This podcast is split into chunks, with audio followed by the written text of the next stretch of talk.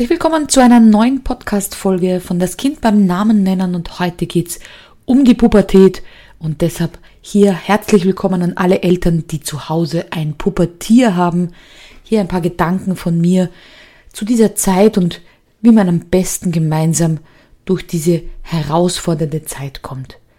Und da habe ich ein paar Punkte aufgeschrieben, die in der Pubertät besonders wichtig sind. Und zwar tritt in der Pubertät, und das ist bei den Mädchen, beginnt im Durchschnitt mit 10 bis 12 Jahren, bei den Jungs zwischen 12 und 14, bereits die Scham zutage. Da ist zum ersten Mal, Mama, du musst aus dem Badezimmer raus. Oder ich möchte mich alleine umziehen. Oder du musst anklopfen, wenn du in mein Zimmer möchtest. Alles diese Dinge haben schon mit dem ersten Aufkommen der Scham. Ja, auch kleinere Kinder haben das schon, aber in der Pubertät ist es eben ganz, ganz wichtig, diese Grenze zu erkennen und zu wahren. Das heißt, ein Kind, das vor wenigen Wochen gefühlt noch ähm, Hilfe gebraucht hat beim Anziehen, vielleicht beim aus der Badewanne steigen, das gerne von den Eltern ähm, vielleicht Fußmassage bekommen hat oder irgendwas in der Richtung, will plötzlich nicht mehr so berührt werden, kein Abschiedsküsschen mehr, keine Umarmung vor Freunden, alles das wird schon peinlich und da sagen die Kinder schon, hm, das ist mir unangenehm. Und hier bitte das Kind auch wirklich in diesem in dieser Abgrenzung ernst zu nehmen. Auch wenn es noch so lächerlich klingt und man sagt, hey, ich bin doch deine Mama oder ich bin doch dein Papa, ich kenne dich doch nackt, hat es eben was mit diesem, mit dieser körperlichen Grenze zu tun. Und genau hier haben wir nämlich schon die Pubertät. Die Kinder versuchen ihre Grenzen kennenzulernen, ihre eigenen wo möchte ich Hilfe und wo möchte ich keine Hilfe? Und das ist in diesem Alter die wohl schwierigste Frage überhaupt. Einerseits sind sie noch nicht erwachsen und können viele Dinge noch nicht alleine klären. Auf der anderen Seite sind sie auch keine kleinen Kinder mehr und sollen schon ein bisschen Verantwortung übernehmen. Auf der einen Seite sollen sie ihre Hausaufgaben alleine bewerkstelligen, den Weg von der Schule nach Hause alleine bestreiten, ähm, vielleicht alleine einkaufen gehen, sich Essen zuzubereiten, wenn die Eltern arbeiten sind. Also all diese Tätigkeiten, die sollen sie alleine schaffen. Auf der anderen Seite brauchen sie in einigen Dingen noch Hilfe. Wenn der Bus nicht fährt, brauche ich jemanden, der mich vielleicht mit dem Auto zur Schule bringt. Wenn ich Geld brauche, weil ich noch kein Geld verdienen kann um am Abend in die Disco zu gehen, bin ich davon abhängig, wie viel mir meine Eltern mitgeben. Das heißt, es ist sehr wohl einerseits ein Abhängigkeitsverhältnis, andererseits soll man Verantwortung übernehmen. Also ihr seht schon, das ist wirklich schwierig. Und wenn man das ein bisschen als Erwachsener auf die Zeit, wo wir arbeiten, umlegen, dann hat das auch was damit zu tun mit dieser Selbstverantwortung. Im Arbeitskontext wollen Mitarbeiter immer gerne Selbstverantwortung übernehmen vielleicht ein bisschen Budget haben für ihren Bereich, wo sie arbeiten, Entscheidungen selbstständig treffen und wollen nicht wegen jeder Kleinigkeit zum Vorgesetzten gehen. Weil sie da das Gefühl haben, gar keine Verantwortung zu tragen und nur ausführendes Organ zu sein. Und so ähnlich geht's unseren Jugendlichen. Die wollen nicht nur ausführender Befehlsempfänger sein. Räum dein Zimmer auf, putz dir die Zähne, geh duschen, räum, deck den Tisch. Das wären nur Befehlsempfänger. Und das wollen die nicht.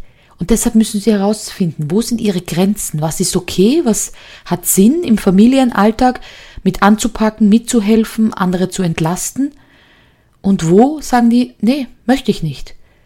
Und dann wird's schwierig, weil natürlich dort, wo Menschen aufeinandertreffen, und das ist auch im Zusammenleben mit Kindern, werden unterschiedliche Werte, Grenzen, Vorstellungen eines Zusammenlebens zutage kommen. Und wie viele von uns hatten schon Beziehungen, wo man herausgefunden hat, boah, mit dem kann man nicht zusammenwohnen oder mit der. Das geht nicht. Im Alltag funktioniert's nicht. Und genau in diesem Entwicklungsstadion sind unsere Jugendlichen. Die müssen selbst herausfinden, ab wann fühle ich mich in meinem Zimmer unwohl? Ab wann ist es mir unangenehm, wenn mich jemand besuchen kommt? Und ja, liebe Eltern, ich verstehe euch, weil diese Grenze ist meistens weit nach unserer Grenze. Das heißt, da wo wir schon sagen, boah, wie kannst du nur so hausen in deinem Zimmer, sagt der Jugendliche, wieso? Passt doch alles. Aber der muss ja diese Grenze erst kennenlernen. Und es gibt tatsächlich Jugendliche, wo ich Eltern rate, lasst doch das Zimmer mal Zimmer sein. Wenn der den ersten Besuch hat, dann wird er schon zusammenräumen und nee, macht er nicht. Der lädt Freunde ein und die sitzen dann in dem Chaos und auch dann wird nicht weggeräumt. Aber es kommt der Punkt, wo sie eben merken, hm, vielleicht kommt dann doch eine Freundin auf Besuch oder der erste Freund und also ihr seht schon, da muss man reinwachsen. Was ist die Scham, wenn jemand kommt? Wenn mein bester Freund kommt, zeige ich mich vielleicht anders, wie wenn meine große Liebe kommt. Und vielleicht ist es bei uns ja auch so. Wenn die beste Freundin kommt, räumen wir anders zusammen, als wenn das Schwiegermonster kommt. Ihr seht schon, man kann das gut auch auf die Erwachsenenwelt umlegen. Ich habe mir dann noch aufgeschrieben, dass da der Zeitpunkt beginnt, sich zu vergleichen. Das heißt, Kinder, die kleinere Kinder, ich sag mal Grundschulkinder, vergleichen sich vielleicht sportlich, vergleichen sich vielleicht, wer schneller laufen kann, schneller auf den Baum klettern kann. Aber jetzt beginnt eben auch der körperliche Vergleich im Aussehen. Wer hat schon als bei den Mädels äh, Brust entwickelt? Wer trägt schon seinen ersten BH? Bei den Jungs sind es vielleicht andere Themengebiete, aber man beginnt schon, sich in der Dusche von oben bis unten zu mustern. Bei wem wachsen vielleicht schon Haare im Schambereich oder unter den Achseln? Wer hat schon eine tiefere Stimme bei den Jungs? Wer ist schon im Stimmbruch? Bei den Mädchen, wer die erste Periode hat? Also ihr seht schon, es beginnt ein richtiger Wettbewerb oder Wettkampf. Als Mädel kann ich nur sagen, ja, es war natürlich das Thema in unserer Klasse, wer, als, wer hat schon seine Periode, wer hat sie nicht, wer ist später dran. Und da wünscht man sich dann als Kind, ich möchte auch mitreden können, ich möchte sie auch haben. Und jetzt als Erwachsener ist man froh, wenn man sie nicht hat. Und genauso ist es wahrscheinlich bei den Jungs. Auch die haben ihre Themen wie Stimmbruch oder anderes. Und das ist schon schwierig, weil man kann darauf keinen Einfluss nehmen. Man kann es nicht beschleunigen. Und dieser Wettkampf, der beginnt ganz stark in der Pubertät. Das heißt, hier auch einfach zu erkennen, dass es eine wirklich schwierige Zeit ist.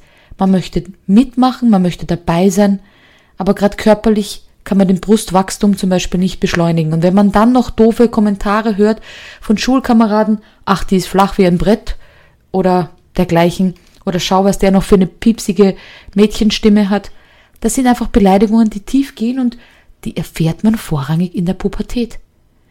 Also ich weiß ja nicht, wie es dir, lieber Podcasthörer, geht, aber möchtest du noch mal zurück in die Pubertät?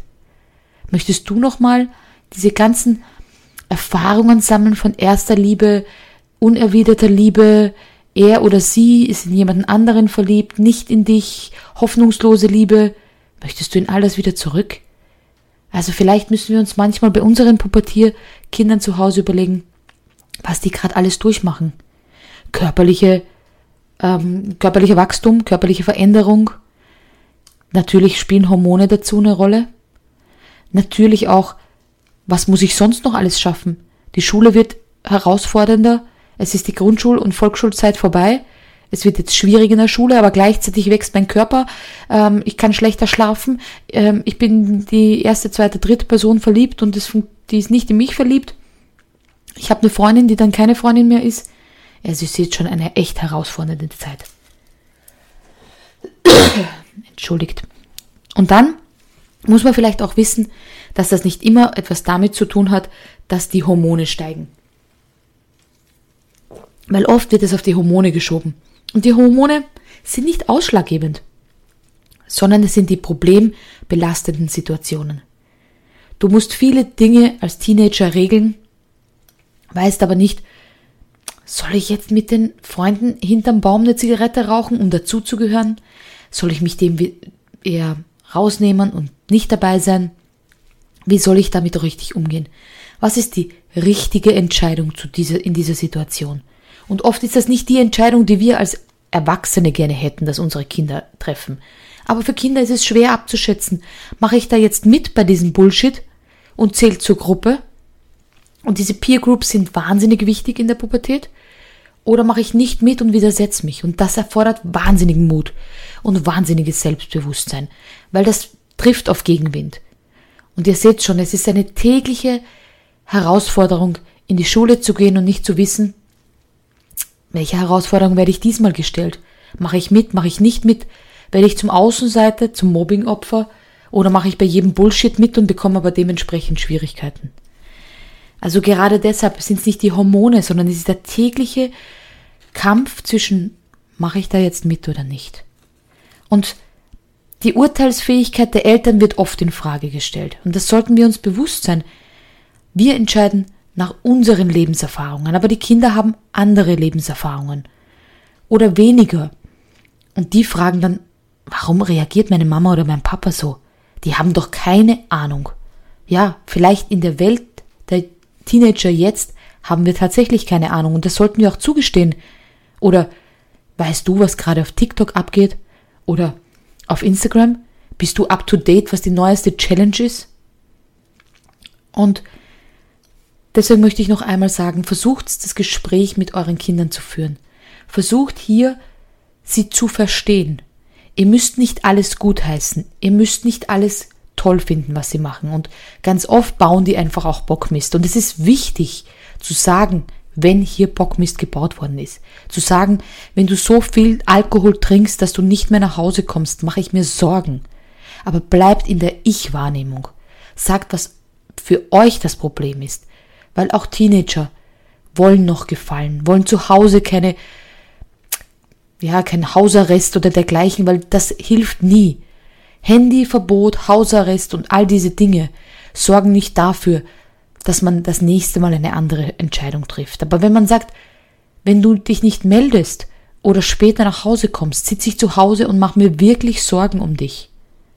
Bitte melde dich und ich hol dich auch ab oder ich, ich schimpf auch nicht, aber bitte melde dich, weil das sind meine Sorgen und ich sehe dich schon mit dem Rettungswagen ins Krankenhaus fahren und kann dann gar nicht schlafen vor lauter Sorge um dich.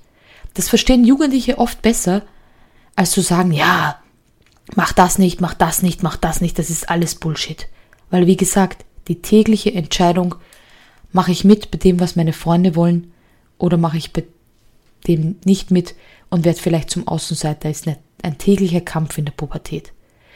Und das ist wohl die Zeit, wo die meisten Herausforderungen auf uns zukommen. Gleichzeitig neue Peer Group, neue Gruppenbildungen, da wird täglich entfreundet, befreundet, man geht mit jemandem, man ist mit jemandem zusammen und nicht und wieder getrennt und oh, tagtäglicher Kampf. Plus noch Schule, die immer extremer wird und schwerer wird.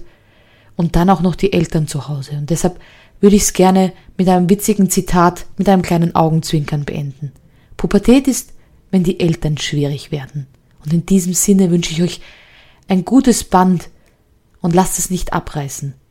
Lass dieses Band zwischen dir und deinem Teenager nicht abreißen. Es kann ein bisschen gespannt werden, das hält das Band ganz gut aus. Aber wenn es einmal abgerissen ist, dann ist es für immer abgerissen und wir wollen doch unsere Teenager weiter beim Großwerden und Weltentdecken begleiten. In diesem Sinne, eure Elterntrainerin Anita.